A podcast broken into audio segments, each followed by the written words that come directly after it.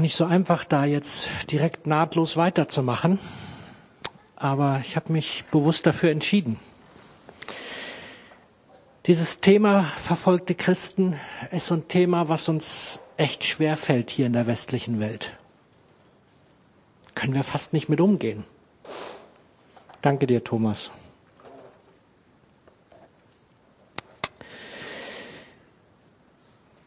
Wir haben doch ganz natürlich, ich empfinde das als was Normales, Angst vor Leid und Verfolgung, oder? Wer will das schon? Also ich will ehrlich sein, ich nicht. Und dann kommt bei uns ja noch die Angst jetzt ganz aktuell dazu, die uns durch die tagtäglichen Medien erreichen. Angst vor Ansteckung, übervolle Kliniken, dass man vielleicht keinen Platz mehr im Krankenhaus bekommt, Angst vor weiteren Einschränkungen, Angst davor, was bringt die Zukunft, wie soll das alles weitergehen? Und dann kommen wir zu den Christen. Bei den Christen gibt's ja dann noch die nächsten Ängste, die Horrorszenarien.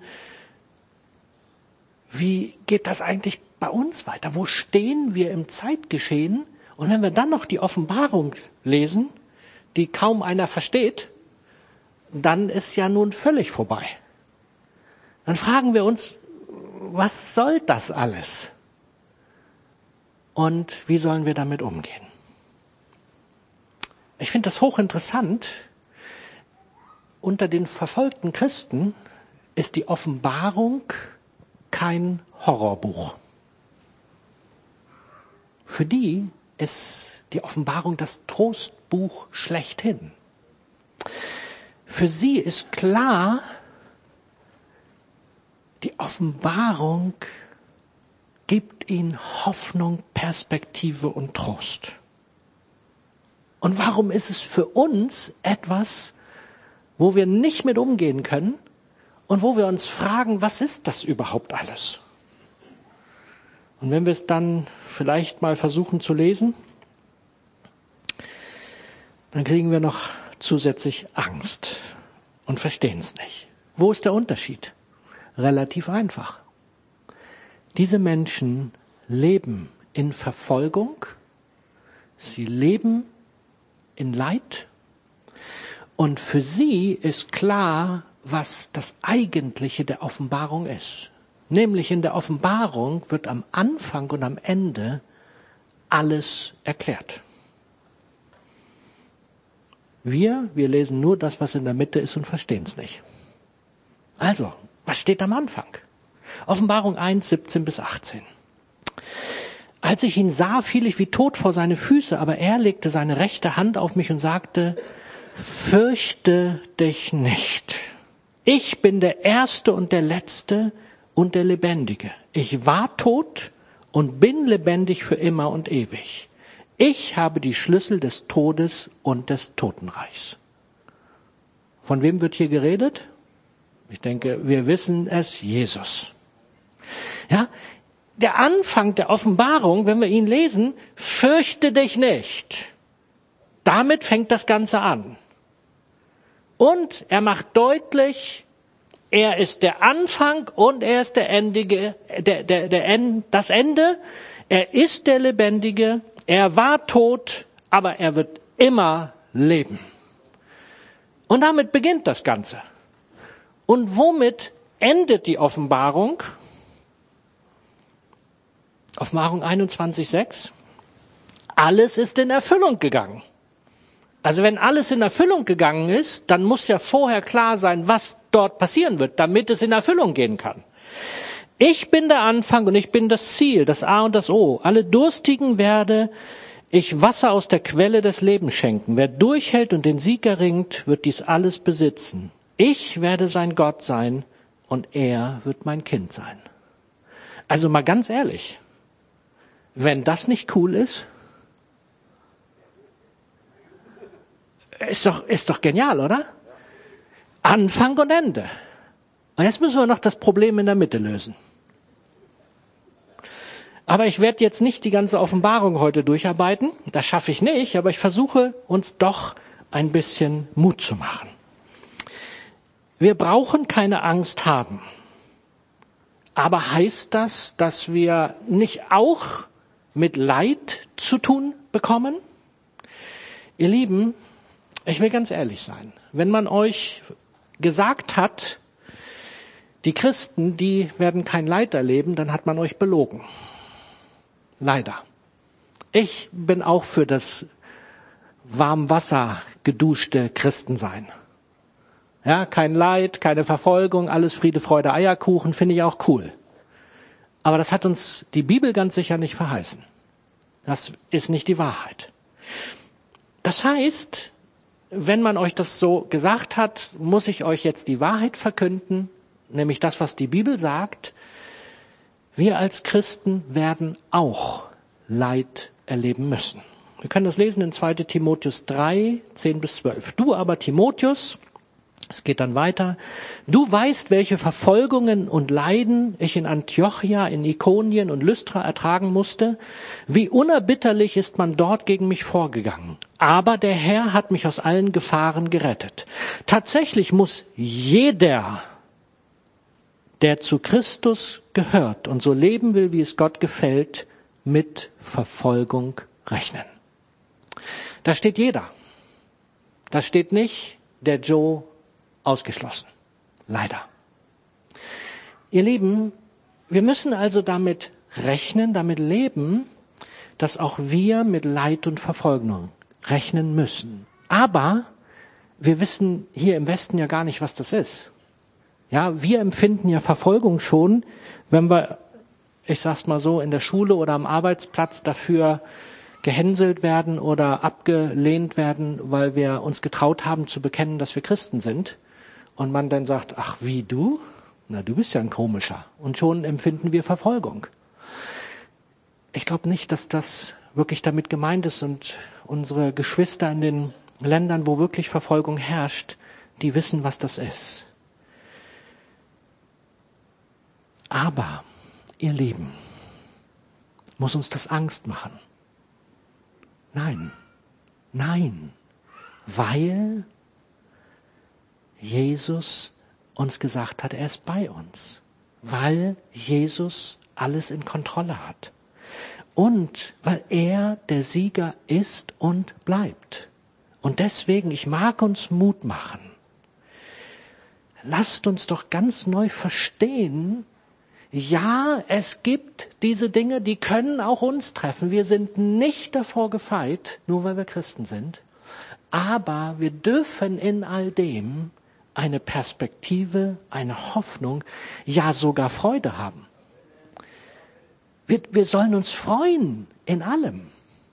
Und wir dürfen das erleben. Und das funktioniert nur, wenn die Freude nicht irgendwo von irgendwo herkommt, sondern wenn sie geboren wird aus Christus in uns. Dann werden wir sie auch wirklich erleben dürfen. Das heißt, ich glaube, egal wie es uns geht, egal wie die Umstände sind, Christus in uns möchte wirklich ein Leben für uns bereiten, was voller Freude, voller Leben, voll ist von dem, was nicht besser sein kann. Auch wenn sich das paradox anhört. Mag euch Mut machen, ein neues Verständnis zu bekommen. Und ich hoffe, dass es mir in der Predigt gelingt, euch da noch ein bisschen hineinzunehmen. Damit möchte ich aber jetzt erstmal den ersten Part abschließen. Und ich komme jetzt zum zweiten Part. Und normalerweise beginne ich ja mit einer Geschichte am Anfang. Jetzt kommt die Geschichte.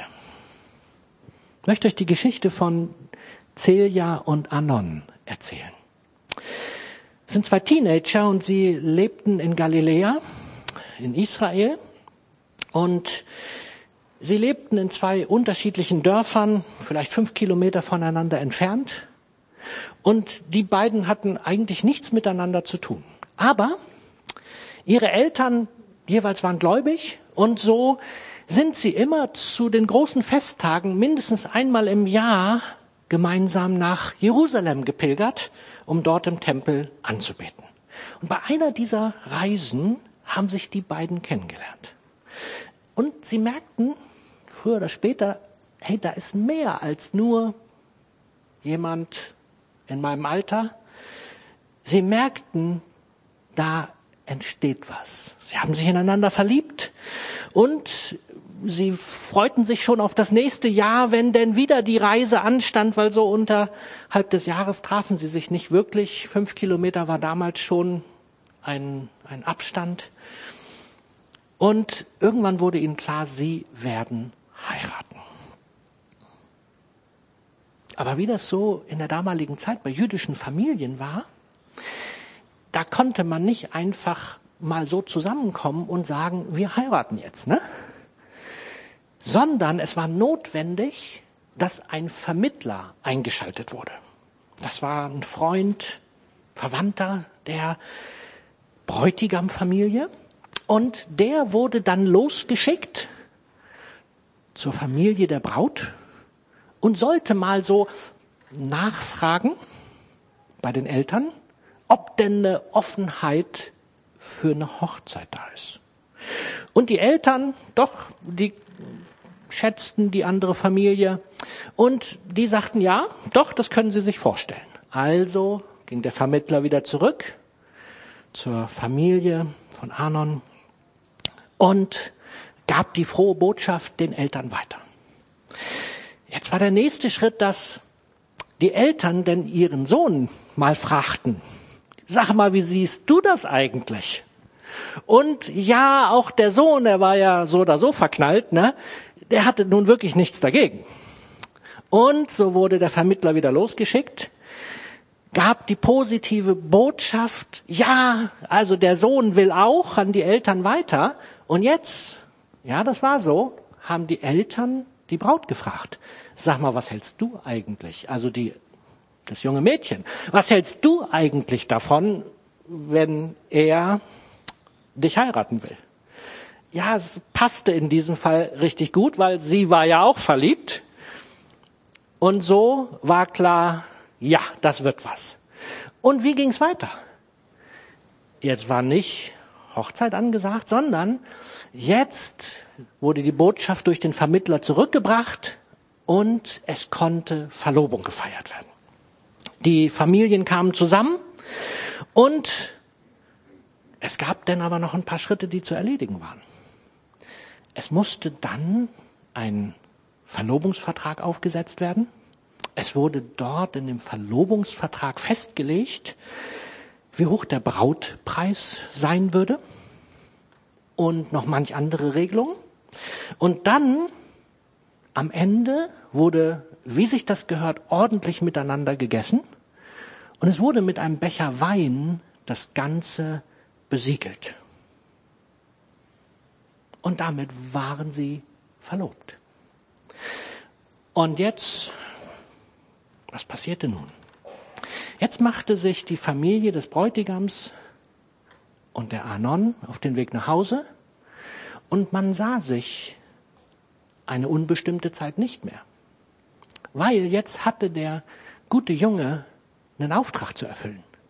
Er musste nämlich jetzt für seine zukünftige Braut und ihn im Haus seines Vaters Räume herrichten, gegebenenfalls anbauen, wenn es nicht groß genug war. Und so machte er sich dran und er war ja heiß verliebt. Ne? Und wisst ihr, er schluderte so ein bisschen, ne? Schnell, schnell, bisschen getüncht und sowas. Und es gab aber ein Problem. Der Vater musste abnehmen, ob es gut genug war. Und so holte er den Vater und der Vater guckte sich das an und sagt, mein Junge, du bist ja wohl nicht klar in der Birne. So was geht doch nicht für unsere Schwiegertochter, für deine Braut. So geht das nicht. Alles ordentlich machen. Komm wieder. Oh, ich sage dir.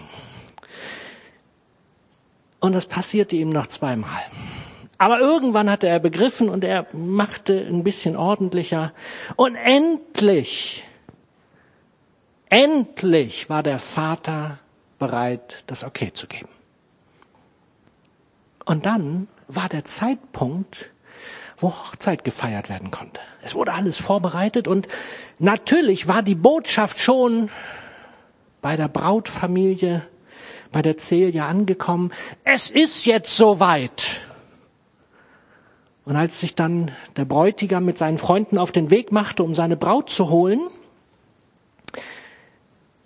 da waren die Braut mit ihren Freundinnen auch schon bereit. Sie wartete. Wann kommt er endlich? Aber wie das damals so war, der Bräutigam wurde von seinen Freunden denn dazu gebracht, dass sie hier noch und da noch und da noch langlaufen mussten durch die ganzen Dörfer und es wurde gejubelt und getanzt und bis sie irgendwann denn endlich ankamen und als die Braut sie kommen sah, dann ging sie mit ihren Freundinnen ihm entgegen. Und wie wir uns das so erhoffen, Sie gingen gemeinsam, feierten Hochzeit. Das dauerte natürlich so seine Zeit. Ne? Das ging nicht so wie bei uns. Wir haben das gestern auch gehabt und deswegen haben wir hier noch wunderschöne Deko einer Hochzeit. Darf ich das sagen? Wir haben das Paar hier. Alex und Gisela.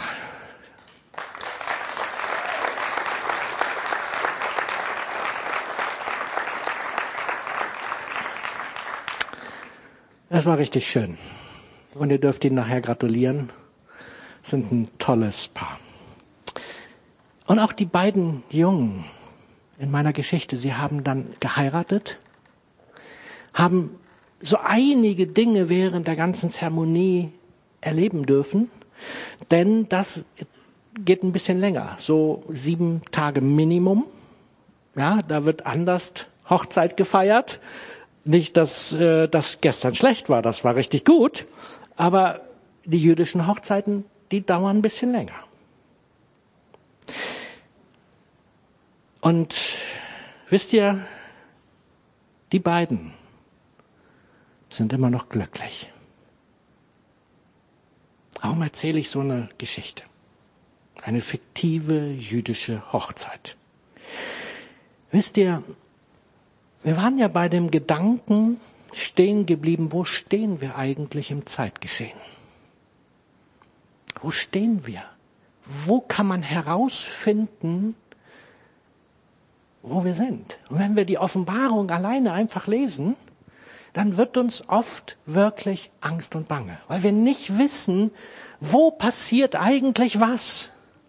Weil wir uns immer fragen, wo stehen wir? Und dann gibt es, wenn du im Internet mal so guckst, manche Szenarien, da wird dann ganz anders. Und warum erzähle ich jetzt so eine Hochzeitsgeschichte? Wisst ihr was? Diese Hochzeitsgeschichte, wenn wir sie verstehen, ist unfassbar genial, wenn wir verstehen wollen, wie die Weltgeschichte ist. Weil die beiden gehören nämlich zusammen. Und jetzt wird der eine oder andere denken, Joe, bist du noch klar in der Birne? Nein, ich werde es euch versuchen zu erklären. Wer von euch würde gerne wissen, wann der Herr wiederkommt, wann die Entrückung ist oder was auch immer? Gibt es da irgendjemand, der das gern wissen möchte? Ja, es sind nicht so viele. Okay. Also ich kann jetzt auch aufhören. Ja, das ist aber ich verspreche euch schon mal, ich sage euch kein Datum. Das wäre unbiblisch. Ihr Lieben, ich würde das schon gern wissen.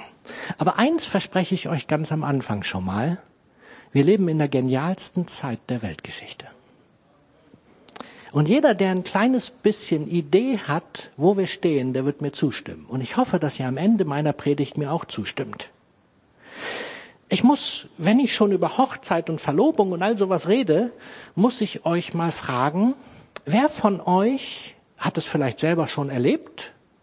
So ein richtiges Verliebtsein. Oh, oh, das, das ist jetzt cool. Das sind ja schon doch so der eine oder andere. Wisst ihr noch, wie das war, als ihr verliebt wart? Da war doch alle Umstände waren doch völlig egal und alles war möglich, oder? Gab es irgendwelche Einschränkungen? Sie waren egal. Man hat sie irgendwie überwunden. Es war alles möglich, weil Wir waren verliebt oder sind es hoffentlich immer noch. Vielleicht ist ja auch der eine oder andere hier, der so vielleicht gerade in die nächste Stufe eingestiegen ist aus der verliebt, aus dem Verliebtsein in die Verlobungszeit. Und was ist das Besondere an der Verlobungszeit? Da ist nicht nur das Verliebtsein, plötzlich ist auch noch ein Ziel vor Augen, der Tag, an dem Hochzeit gefeiert wird. Und plötzlich fokussiert sich alles nur noch auf diesen einen Tag, oder? Alles andere ist plötzlich egal. Es interessiert nicht mehr, was rechts und links war. Plötzlich sieht man nur noch eins. Alles, was notwendig ist für die Vorbereitung der Hochzeit. Plötzlich ist alles andere egal. Es interessiert nicht mehr. Der Blick ist wie, ja, Scheuklappen. Ihr kennt das vom Auto, ihr wollt ein Auto kaufen, habt euch für eine Farbe entschieden. Plötzlich gibt's auf der ganzen Welt nur noch diese Farbe an Autos. Ja? So ist das, wenn man verliebt ist, heiraten möchte, in der Verlobungszeit ist und plötzlich nur noch eins im Fokus hat. Jetzt stelle ich die zweite Frage. Wer von euch ist gerade in einer Verlobungszeit? Zwei sind es schon mal. Drei, vier, fünf. Manche zögern, sie wissen nicht, was ich will. Ich kann das verstehen. Ja, so, so, das, der eine Arm kommt noch hoch. Ich erkläre euch, warum ganz viele heute in einer Verlobungszeit sind. Und jetzt gucken wir mal nach.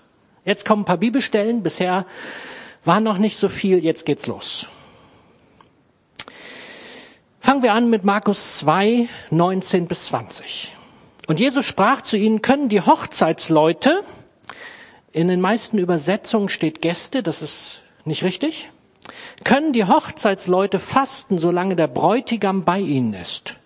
Solange sie den Bräutigam bei sich haben, können sie nicht fasten. Es werden aber Tage kommen, da der Bräutigam von ihnen genommen sein wird, und dann in jenen Tagen werden sie fasten. Wer sagt das? Jesus, ne? Jesus erzählt hier die Geschichte, man hat seinen Jüngern vorgeworfen, die fasten nicht richtig, und Jesus sagt, wie können die Hochzeitsleute fasten, wenn der Bräutigam da ist? Und er redet da über sich selber. Er ist der Bräutigam. Und er ist gerade da. Und jetzt ist die spannende Frage, wie passt das alles zusammen? Ich versuche es mal mit einem Bild. Das hier oben ist der Himmel. Und alle, die mich kennen, die werden wie immer was zu lachen haben. Ja? Und vielleicht kriegen wir es auch äh, irgendwann oben noch angeworfen. Wenn nicht, müsst ihr hinterher gucken kommen. Himmel. Und dann kam eine Zeit, da ist aus dem Himmel Jesus auf die Erde gekommen. Wozu? Es gab zwei Gründe, weswegen er gekommen ist. Und der erste Grund war, er sollte das Volk Israel zur Umkehr rufen. Er ist gesandt zum Volk Israel. Warum eigentlich? Warum unbedingt dieses Volk? Hätte es nicht auch irgendein anderes Volk sein können? Nee, konnte es nicht. Die Geschichte, die dazu gehört, kriegt er jetzt in einer halben Minute. Der Vater hat sich das Volk Israel als seine Braut erkoren. Er hat das Volk Israel geheiratet am Horeb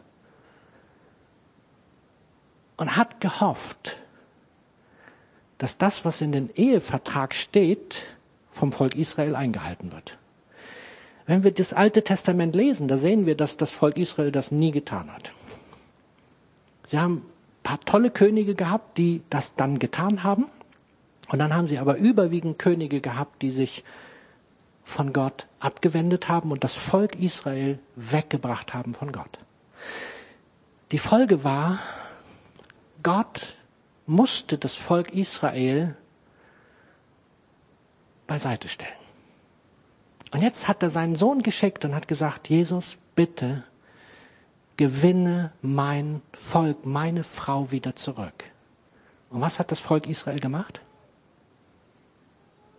Sie haben Jesus abgewiesen. Sie haben gesagt, mit dir wollen wir nichts zu tun haben. Krasse Geschichte. Das war der erste Auftrag, den Jesus hatte. Was war der zweite Auftrag? Sterben, damit wir heute und alle anderen, die es möchten, das Recht haben, Gottes Kinder heißen zu dürfen, aber noch etwas anderes. Dass sie die Braut werden dürfen von Jesus. Das war der zweite Auftrag.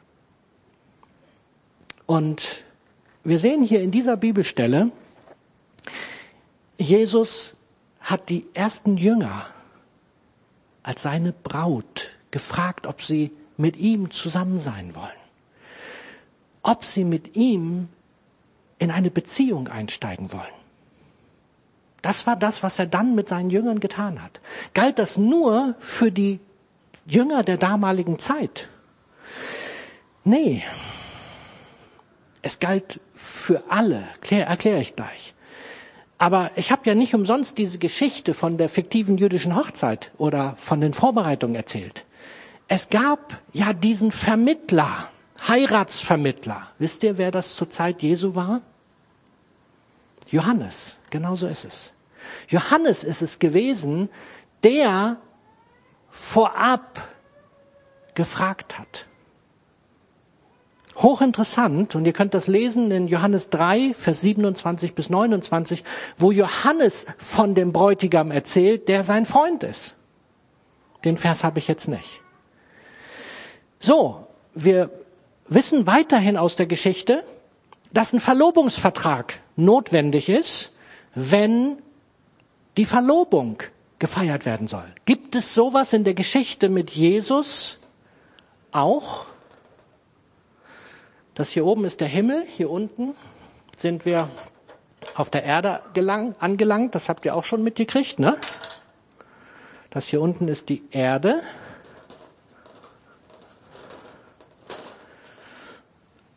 Und was ist, was ist dort, wenn wir darüber nachdenken, Verlobungsvertrag? Er hat uns mitgeteilt, wie wir leben sollen. Ganz, ganz, ganz viele Aspekte, die ihm wichtig sind.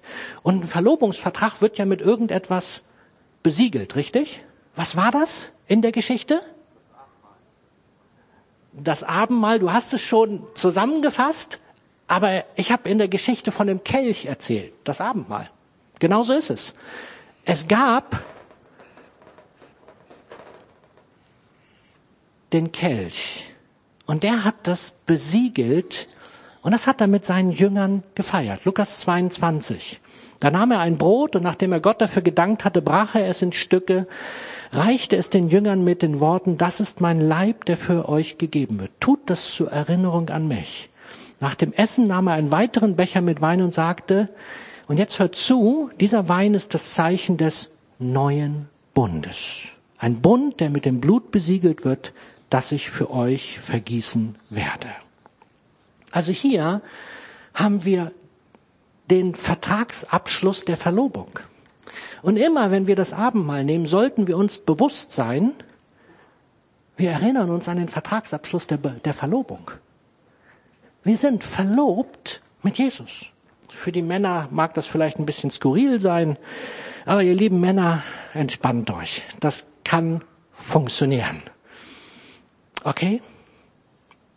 Wir schauen weiter einfach nur mal, dass wir auch sicher sein können, es galt nicht nur für die Jünger. Epheser 5, 25. Ihr Männer liebt eure Frauen gleich wie auch Christus die Gemeinde geliebt hat und sich selbst für sie hingegeben hat damit er sie heilige, nachdem er sie gereinigt hat durch das Wasserbad im Wort, damit er sie sich selbst darstelle als eine Gemeinde, die herrlich sei, so dass sie weder Flecken noch Runzel noch etwas ähnliches habe, sondern dass sie heilig und tadellos sei.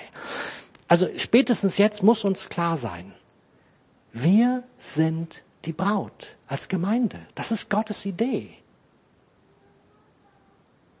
Wir gehören dazu. Und wisst ihr, etwas ganz Wichtiges, nicht nur der Kelch, sondern auch der Preis, der Brautpreis ist bezahlt. Jesus hat am Kreuz sein Blut vergossen und hat damit uns, jeden Einzelnen, erkauft. Das ist der Brautpreis. Ist das nicht abgefahren? Wenn wir uns das mal so ein bisschen vor Augen führen.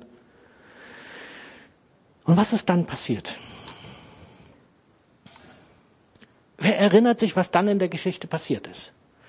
Es wurde der Vertrag abgeschlossen. Brautpreis. Wie geht's weiter? Abstand? Haus bauen. Genau. Und wo baut Jesus unsere Häuser? Bei seinem Vater. Im Himmel. Jesus baut Hütten und die sehen schöner aus als die, die ich jetzt hier gerade male.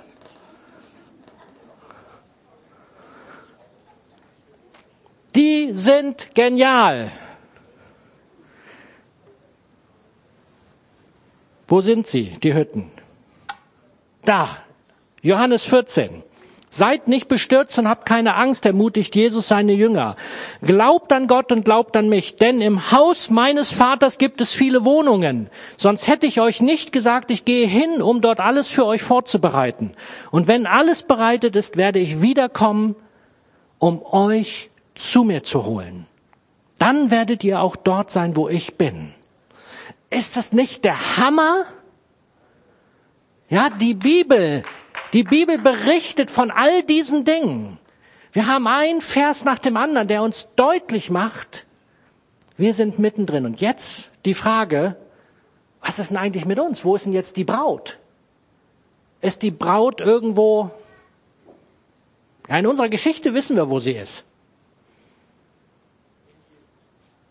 Ja, die ist in Jesus. Aber die Braut ist noch auf der Erde. Ja? Die ist immer noch bei ihren Eltern. Und jetzt ist die Braut an einem Punkt, und jetzt die Frage nochmal, an einem Punkt, wo sie verlobt ist.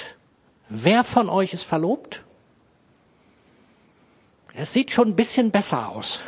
Aber so richtig überzeugt habe ich euch offensichtlich noch nicht. Ihr Lieben, wenn wir anfangen, so ein kleines bisschen zu begreifen, dass wir eigentlich in der hammergenialen Zeit der Verlobung sind mit unserem Bräutigam, dann passt das irgendwie nicht, wenn der eine oder andere hier sitzt, ach Joe, hast du nicht was anderes zu predigen? Ist so, hm, weiß ich nicht. Ihr Lieben, aufwachen! Wir sind in einer Zeit, wo es darum geht, dass die Hochzeit vor uns ist. Ja. Wir warten darauf, wann ist endlich Hochzeit? Wie war das mit euch beiden? Spannend. Ihr wolltet auch, dass es endlich gestern passiert, oder? Zumindest als ich sie besucht habe, um das Vorgespräch zu haben, da waren die, ich sage dir, eine wahre Freude war das mit denen. Und manchmal habe ich den Eindruck, wir wissen gar nicht, wo wir stehen. Ihr Lieben, lasst uns doch ganz neu über diesen Aspekt nachdenken. Jesus bereitet im Himmel unsere Wohnungen. Und jetzt die spannende Frage. Ja, wann kommt da wieder, dass wir endlich in die Wohnung einziehen dürfen? Und ich glaube, das ist die Frage, die, die wollen die allermeisten geklärt haben. So, als Jesus damals diese Frage gestellt wurde, was hat er für eine Antwort gegeben? Das weiß nur Papi. Markus 13, 32. Niemand kennt jedoch den Tag oder die Stunde, zu der all diese Dinge geschehen werden. Nicht einmal die Engel im Himmel oder der Sohn selbst, nur der Vater weiß es. Wisst ihr, als Jesus diese Geschichte damals den Juden erzählt hat, was hatten die vor Augen? Die wussten sofort, wovon er redet. Die wussten, der redet hier gerade von der Hochzeitsvorbereitung. Weil das haben sie doch taglich, täglich erlebt. Wir haben doch keine Ahnung davon. Die wussten, der redet davon, dass der Vater sein Okay geben muss. Und genauso ist das hier auch. Erst wenn der Vater das Okay gibt, dass die Wohnungen bereitet sind, und noch ein anderes Kriterium, erst dann darf Jesus wiederkommen. Und jetzt muss ich euch leider enttäuschen. Ich habe keine Ahnung, ob das, nee, heute doch, vielleicht, keine Ahnung. Nein, vielleicht doch nicht.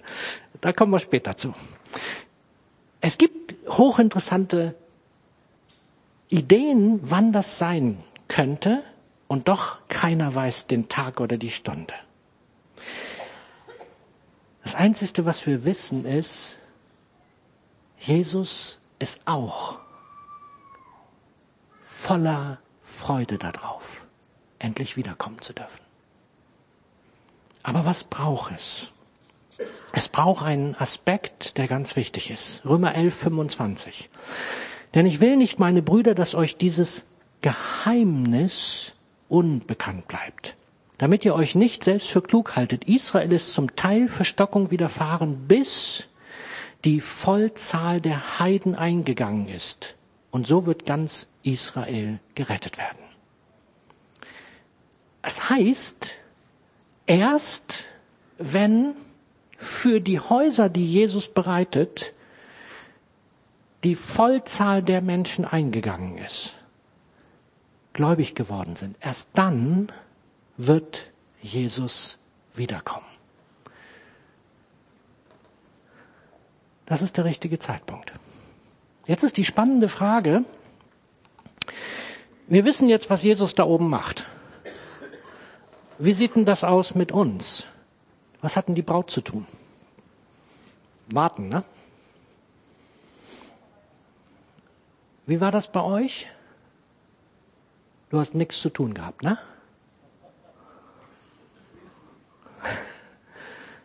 Ich glaube, da war Action pur. Wisst ihr, eine Braut, die hat gut was vorzubereiten. Saskia, wie war das bei euch? Jo, ne?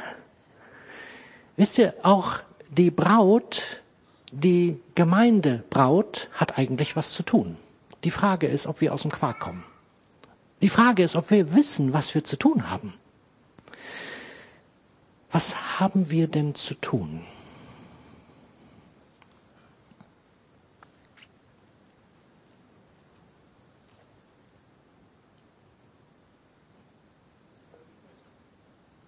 Was haben wir?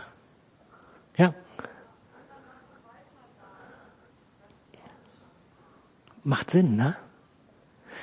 Wisst ihr, wenn die Vollzahl der Heiden eingehen soll, wer, wer kümmert sich denn darum? Das ist unser Job, ihr Lieben. Das ist unser Job. Wir, wir dürfen dazu beitragen.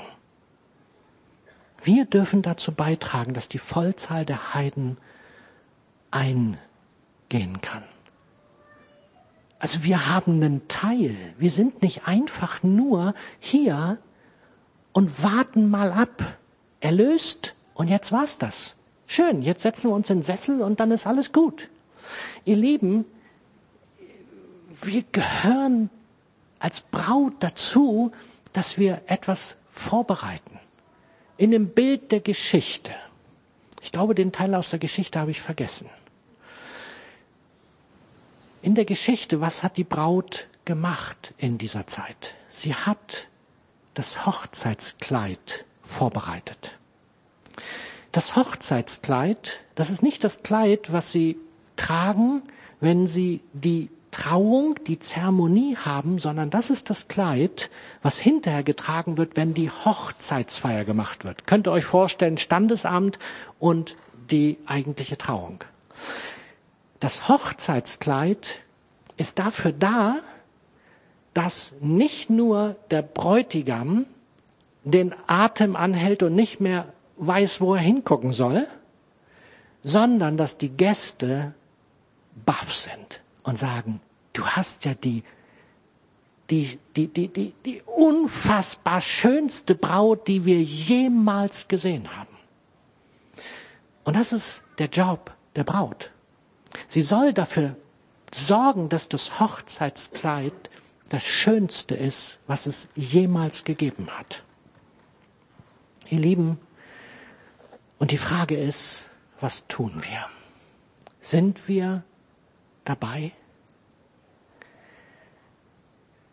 Wenn wir, wenn wir ein bisschen Idee davon haben, wenn wir unser Herz vorbereiten, dann wissen wir, dass diese Zeit die wichtigste und die spannendste Zeit überhaupt ist. Und wir dürfen da drin leben. Wir wissen noch nicht genau, wann wird der Herr wiederkommen. Aber wie wird er wiederkommen, das wissen wir. 1. Thessalonicher 4.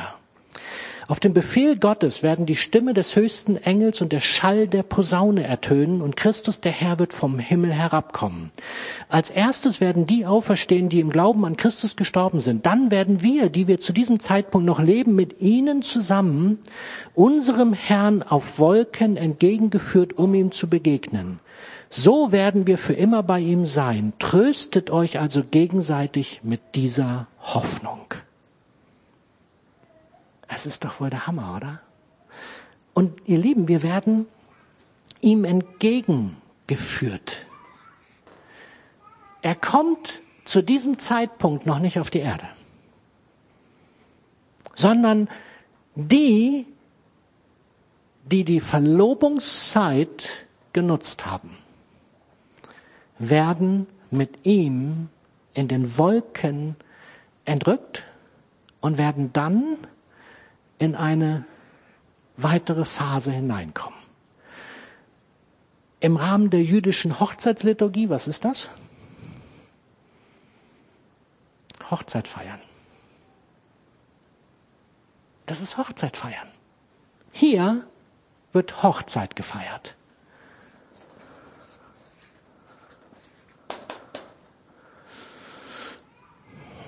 Spannend, oder? Und jetzt hast du aber immer noch nicht erklärt, was in der Offenbarung steht.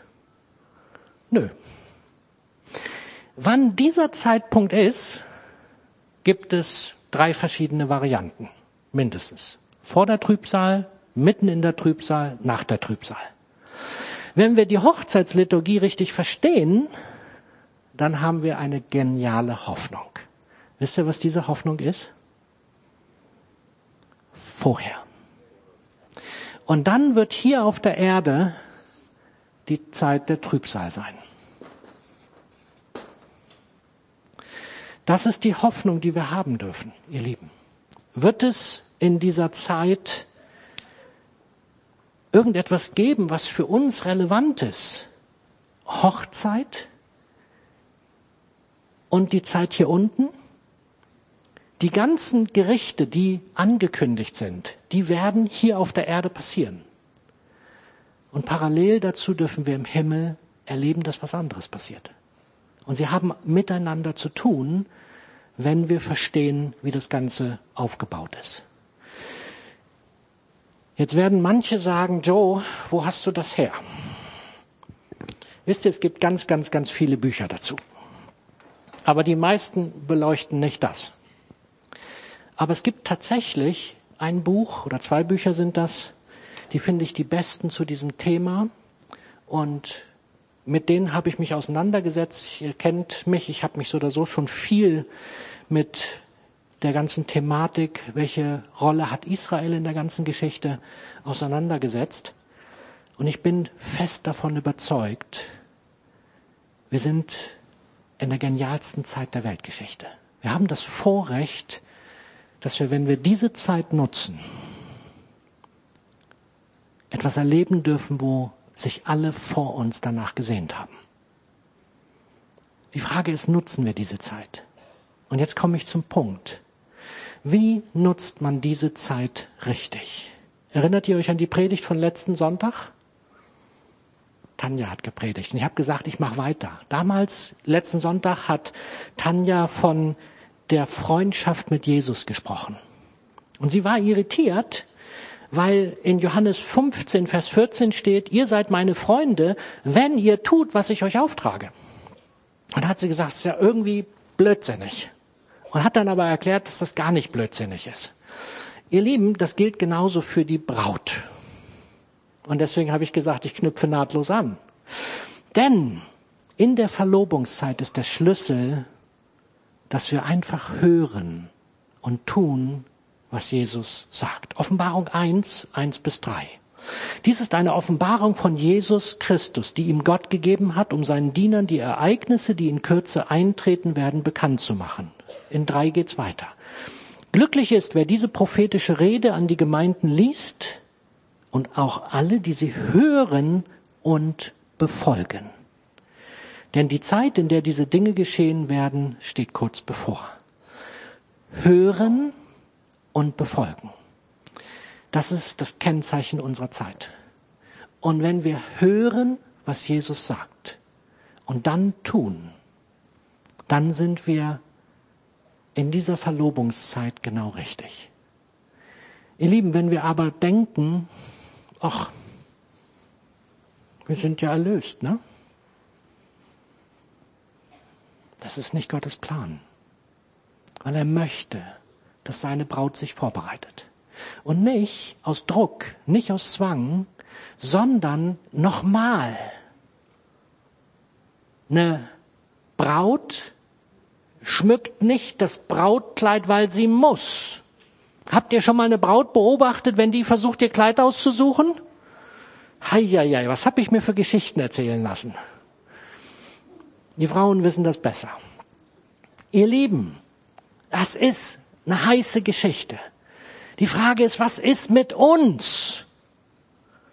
Sind wir noch ein bisschen verliebt oder ist nichts mehr da?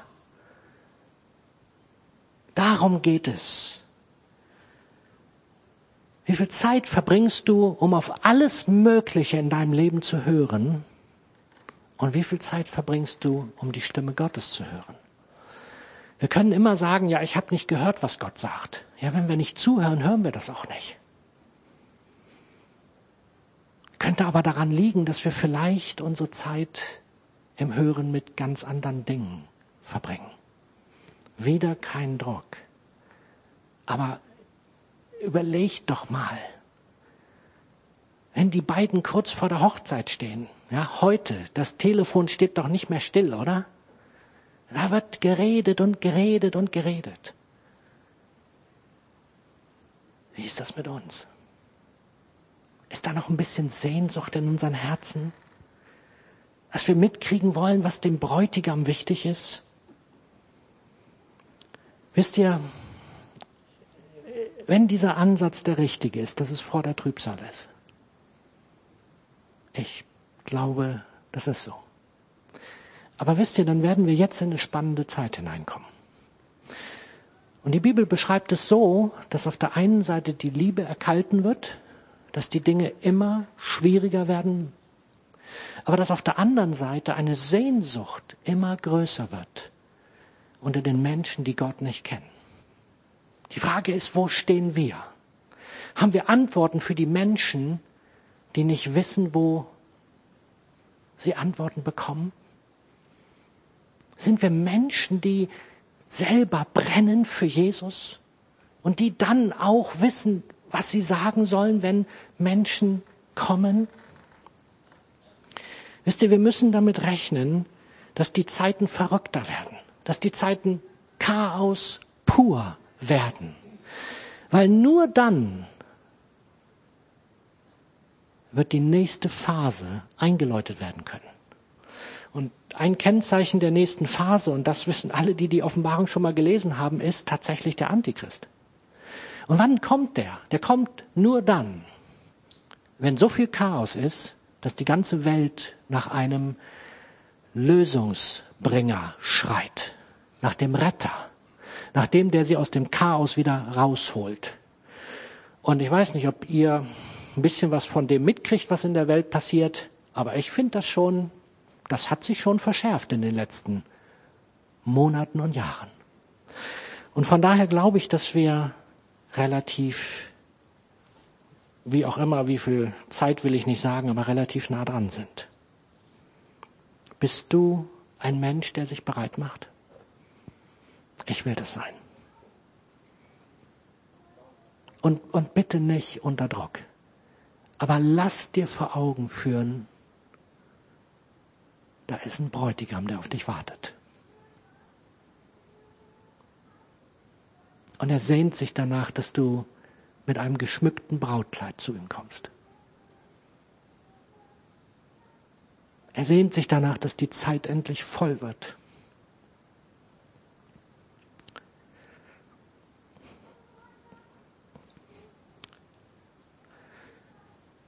Dass es endlich weitergeht. Er hat schon so oft beim Vater angeklopft und gefragt, ist jetzt endlich soweit? Noch nicht. Es sind noch welche.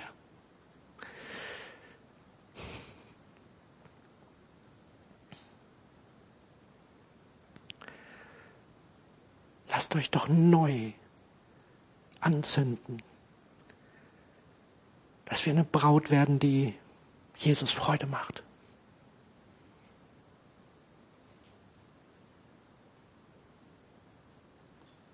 Das wichtigste Kennzeichen. höre hin. Nicht weil du musst, sondern weil du so verliebt bist. Höre hin und tu, was der Vater sagt. Amen.